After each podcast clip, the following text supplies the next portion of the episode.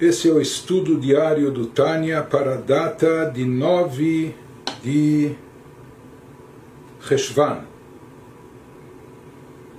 Estamos na carta sagrada de número 26, no meio dela. Segue o nos diz que a partir da explicação dada acima, nós chegamos a algumas conclusões, derivamos disso algumas ideias, alguns conceitos, isso que ele prossegue nos explicando.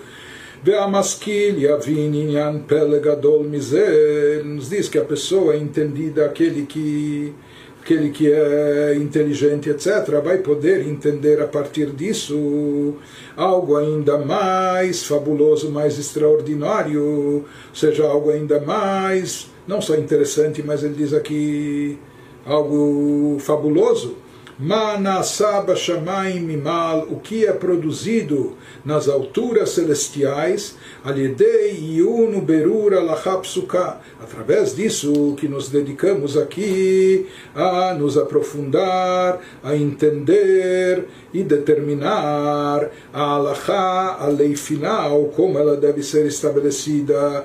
Seja isso é um longo processo de estudo, quando nós eh, iniciamos trazendo os versículos da Torá, depois trazendo as citações da Mishnah, se aprofundando nos motivos e razões explicações que são trazidas na Gemara, é? ou depois passando também pelas observações dos legisladores até chegar a determinar a lei final.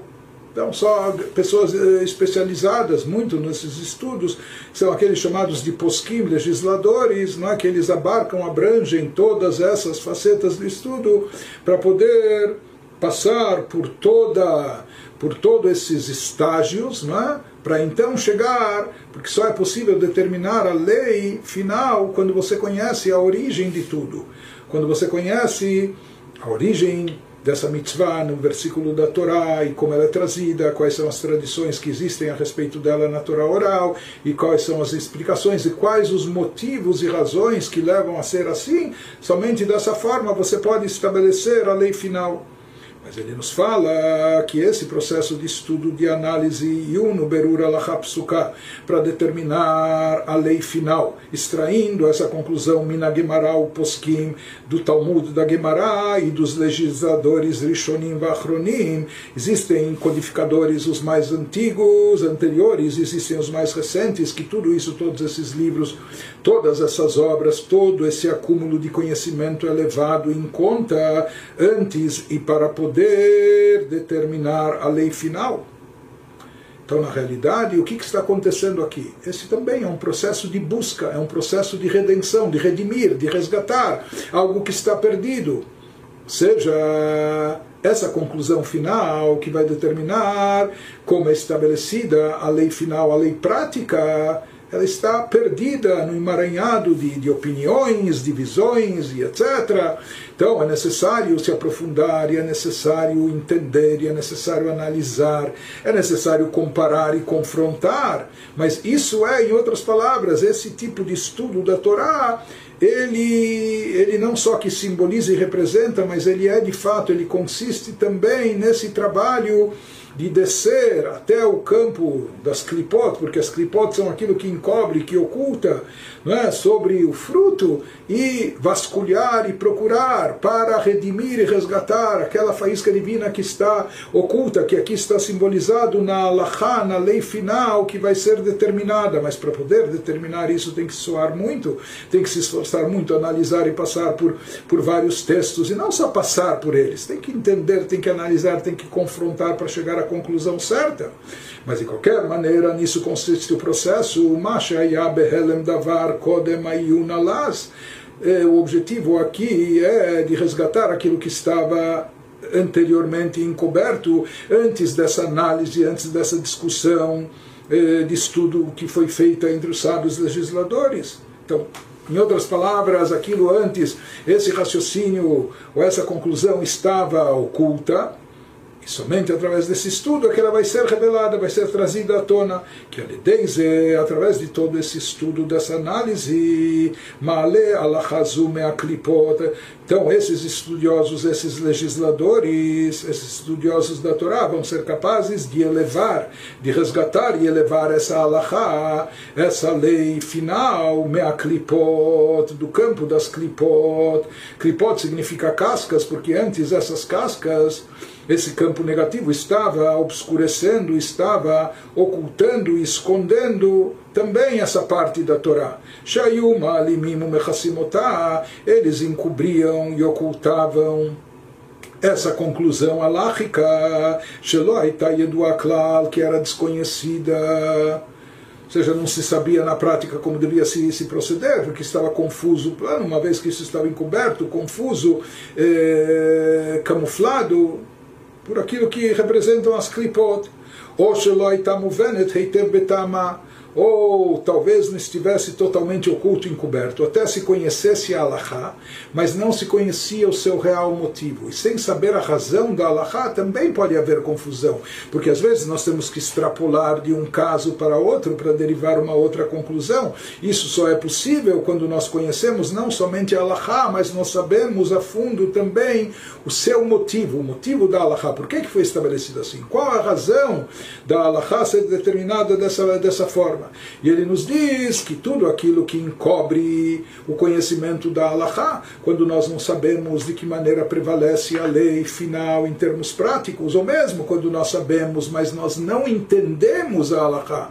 Nós sabemos que a lei determina que deve ser assim feito, mas por que deve ser assim feito? Como se chegou a, conclu essa conclusão? Então, quando a Allahá está encoberta e oculta, ou quando os motivos e razões da Allahá estão ocultos, isso também significa o estado de exílio da Shekhinah, que é a presença de Deus, ou como nós falamos, a Shekhinah está associada com Malchut, e Malchut, Pé, Torah Shbal Pé, Malchut está relacionado com a Torá oral. Então se diz que essa palavra divina, quando ela está encoberta, oculta, por isso ela está é, de uma forma confusa, isso nos confunde, nós não sabemos como agir, nós não sabemos como determinar a ou mesmo que a gente saiba a não entendemos sua razão diz que esse entendimento da razão e significado, origem da Allahá, a razão de ser, o motivo da Allahá, o Sod, da Sfirah, Chokhmah Ilaha, isso em termos cabalísticos está associado ao mistério da Sefirah de Chokhmah, ao potencial da primeira Sefirah, que é a Sefirah da Chokhmah, da sabedoria suprema, sabedoria superior. Ou seja, que por trás de cada alahá existe uma razão, existe um motivo, e esse motivo, às vezes é um motivo muito elevado, de difícil compreensão, até transcendental, porque ele é derivado da Chokhmah Suprema. שנפלו ממנה ניצוצים בקליפות בשבירת הכלים. E nós falamos que dessa luz mais elevada, dessa luz elevadíssima, intensa, desse nível de Chokhmah Ilaah, caíram e tombaram aquelas faíscas divinas que caíram até os planos mais baixos dentro daquele processo da chamada Kfirat Kelim, quebra dos vasos, dos recipientes que aconteceu nesse plano anterior ao nosso anterior não necessariamente em tempo, mas eh, em, em revelação espiritual, né? e por isso se fala que aqui os motivos e razões, os significados estão ocultos, encobertos e precisam ser resgatados, redimidos, precisam ser descobertos, precisa se tirar o véu de cima deles, mas esse véu que os encobre é a força das klipot, nas quais se encontram essas centelhas divinas que caíram desse nível elevado e lá estão aprisionadas. E esses motivos e razões das alahot, sim, que eles representam a palavra divina, que eles representam a luz e energia divina, eles se encontram lá no campo das klipot, exilados, aprisionados. Sheaklipot sholtim aleihem, as klipot, as forças do negativas, as forças de encobrimento da espiritualidade, tem domínio sobre eles naquele campo. O malimim, chokhmat Torah, melionim vetachtonim. E o que fazem essas klipot, essas cascas? Elas encobrem e ocultam a sabedoria da Torá seja dos seres superiores ou dos seres inferiores, de maneira que nem os seres superiores, anjos ou almas não incorporadas possam entender esse significado, e muito menos os seres inferiores, nós aqui embaixo nesse mundo, almas incorporadas num corpo físico, no mundo material. Então, Torá é luz divina, Torá é energia divina, e esse campo das Klipot, ele não quer que essa luz e essa energia se manifestem, estejam reveladas, então eles encobrem, obscurecem, de forma que as pessoas não consigam entender, não consigam ver e perceber a grandeza, a riqueza disso, não, é? não consigam apreciar. Então esse é o papel e função das Klipot, o que elas desejam é encobrir e ocultar a luz, o brilho, a beleza da Torá. Ou mesmo quando se sabe, conhece a Torá, mas é, parece não fazer sentido, ou não se sabe a razão, o motivo e etc. E essa ideia de encobrir a divindade, a luz divina. Portanto, esse é um estado de Galuta Shekhinah.